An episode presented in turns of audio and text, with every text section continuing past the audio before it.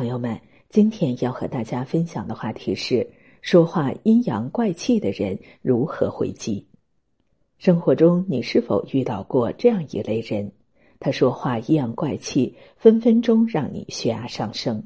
还是你有钱呀，买这么贵的衣服，我就不敢这么败家。像你这么好的人，该不会这么小气要拒绝我吧？你现在可真威风呀，我哪敢得罪你呀？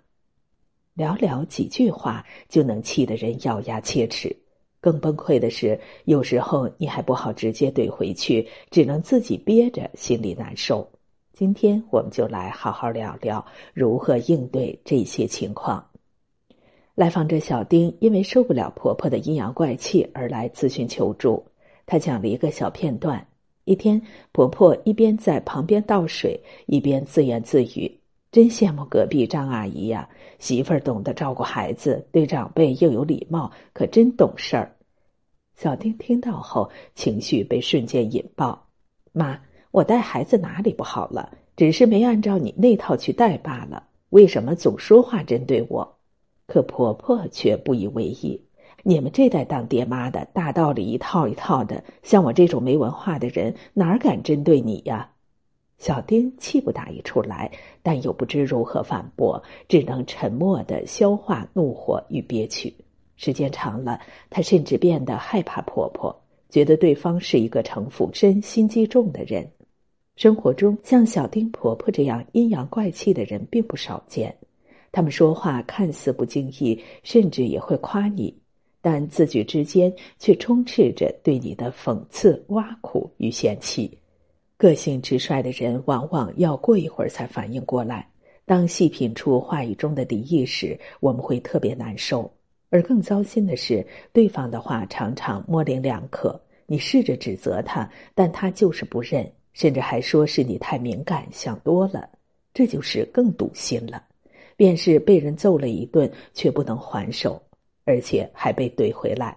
我可没揍你，你觉得疼是你自己的问题。真叫人抓狂。那从心理学来看，这背后到底发生了什么呢？其实，尽管阴阳怪气的形式千奇百怪，但本质上绕不开一点隐性攻击。顾名思义，这些话语无一例外都在释放着强烈的攻击性，并且又是迂回、藏着掖着的，就像比武时放的暗器，它比正面冲突更加折磨人。如果双方摊牌吵一架，那咱们至少还能把心中不快骂出来发泄一下；而面对隐性攻击，满腔怒火却无处释放，更加痛苦。时间长了，你甚至会像小丁这样，觉得对方很恐怖，一遇到阴阳怪气就感到心慌难受。那么该如何面对呢？首先，我想告诉你，阴阳怪气绝不是强大的表现。从心理学来看，说话阴阳怪气，意味着这个人无法接纳自己的攻击性。我们每个人在关系里都会有感到受伤、想表达攻击性的时刻，比如我对你这件事不满意，你这么做我会很难过或者生气。有点摩擦其实很正常，而阴阳怪气的人往往不敢去面对自己感到生气、难过、受伤的事实。同时，也对正面表达攻击性感到羞耻，无法直接说出口，也做不到憋着不说，于是便拐弯抹角的释放攻击性。所以，与其说他城府很深，倒不如说他像个惶恐的孩子，内心充斥着很多对自己的不接纳。一个人想要说出感受、表达攻击性，是需要勇气的。因为这样可能会遭到周围人的不理解、反击或者引发冲突。只有当内在有一个强大的自我作为支撑，人才能做到直言不讳，既真实的表达自己，也敢于面对现实的反馈。相反，自我虚弱的人会特别害怕表达攻击后受到别人回击的伤害，所以他们选择隐性攻击的方式，说着模棱两可的话。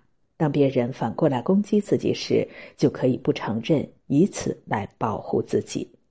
就像古话说的：“君子坦荡荡，小人长戚戚。”以小丁婆婆为例，她阴阳怪气的背后隐藏着自己强烈的不安。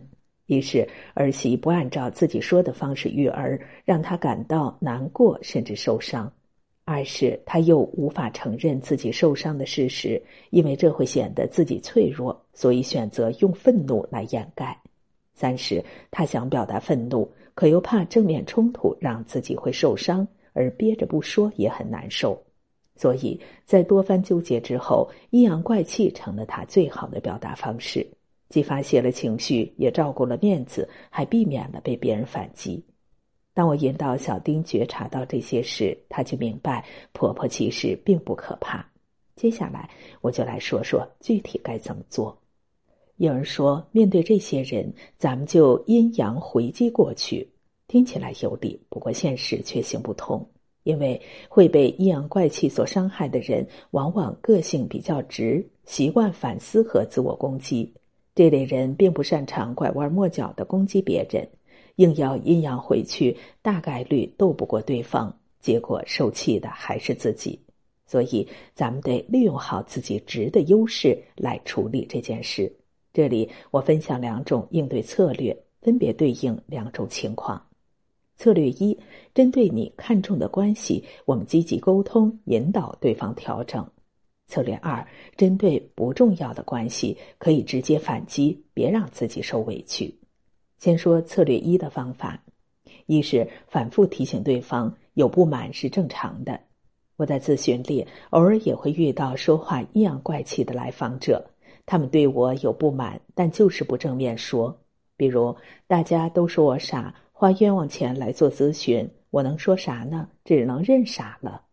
当觉察到后，我会提醒他：“我感觉你对我有不满，可以具体说说吗？”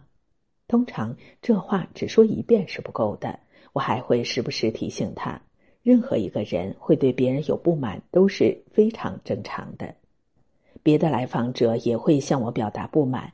这样不但不会破坏关系，还可以让我如何更好的调整、提升沟通质量，让对方渐渐感受到正面去说出不满是被允许的。第二是好好接住对方的不满。注意，所谓接住，并非指咱们要完全照顾对方的期待，而是指当对方说出不满时，我们认真的倾听、考虑，他若有理，咱就及时调整。若你不认可，那也可以说：“谢谢你愿意说出真实的想法。我也有自己的局限，尽管不能保证每次都完全满足你的期待，但还是很希望你可以继续这样，直接把想法告诉我，我也方便了解你的需求。这样做可以让对方感觉到自己的攻击性即使释放出来，那也是安全的，并且能够得到重视与回应。”这样，对方就可以不必再绕弯去释放攻击性了，也能促进对话更加真实自然，让关系更和谐。接着，我们来看策略二：面对不重要的关系，我们的目的并不是改善沟通，而是优先照顾自己的感受，于是把对方的潜台词显化。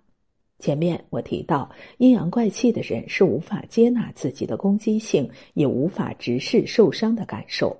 正因如此，我们就可以把他们说话背后的潜台词以及逃避的感受放到台面上来显化。比如，你买了贵的衣服，对方说：“哟，真有钱呐，我可舍不得这么败家。”咱们就可以直接说：“你是不是嫉妒我了？”是不是我穿着贵衣服这件事儿让你的自尊心受伤了？还有一句万金油的话，你是不是对我不满，感觉很受伤，但又没胆直接说，憋着又难受，所以才阴阳怪气儿的说话。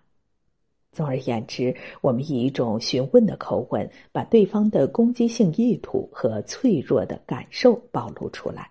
通常，对方这时会哑口无言，心里也不爽。不过他不爽就不爽呗，咱们爽就好。第二，对方没明确说出来的不满，一律无视。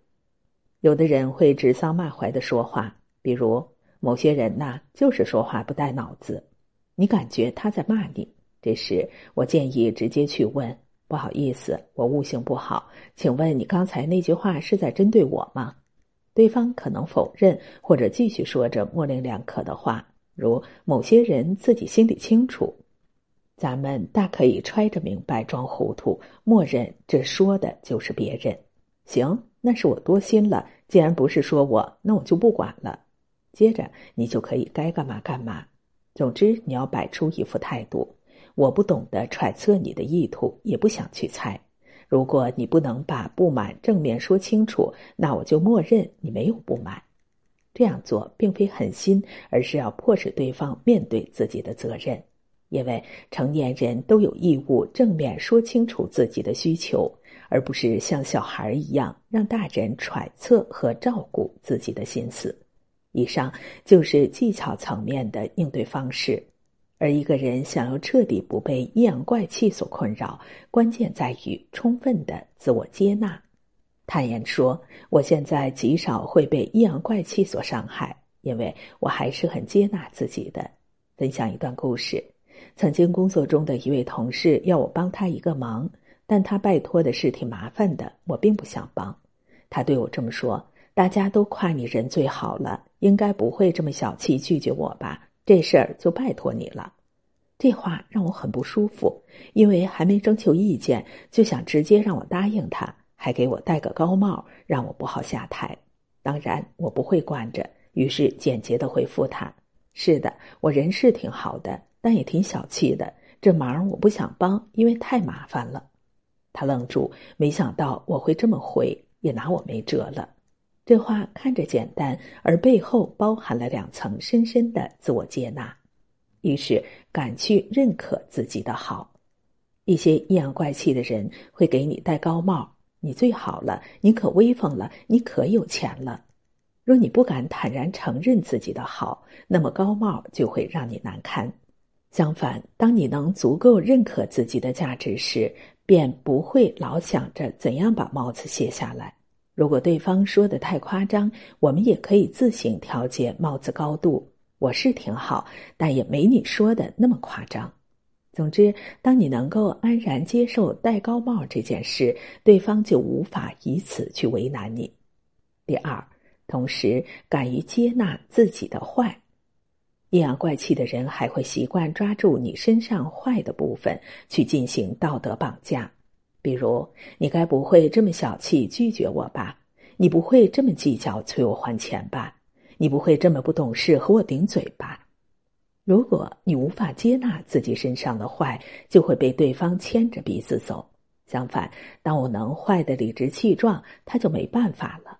对我就小气，我就计较，我就顶嘴。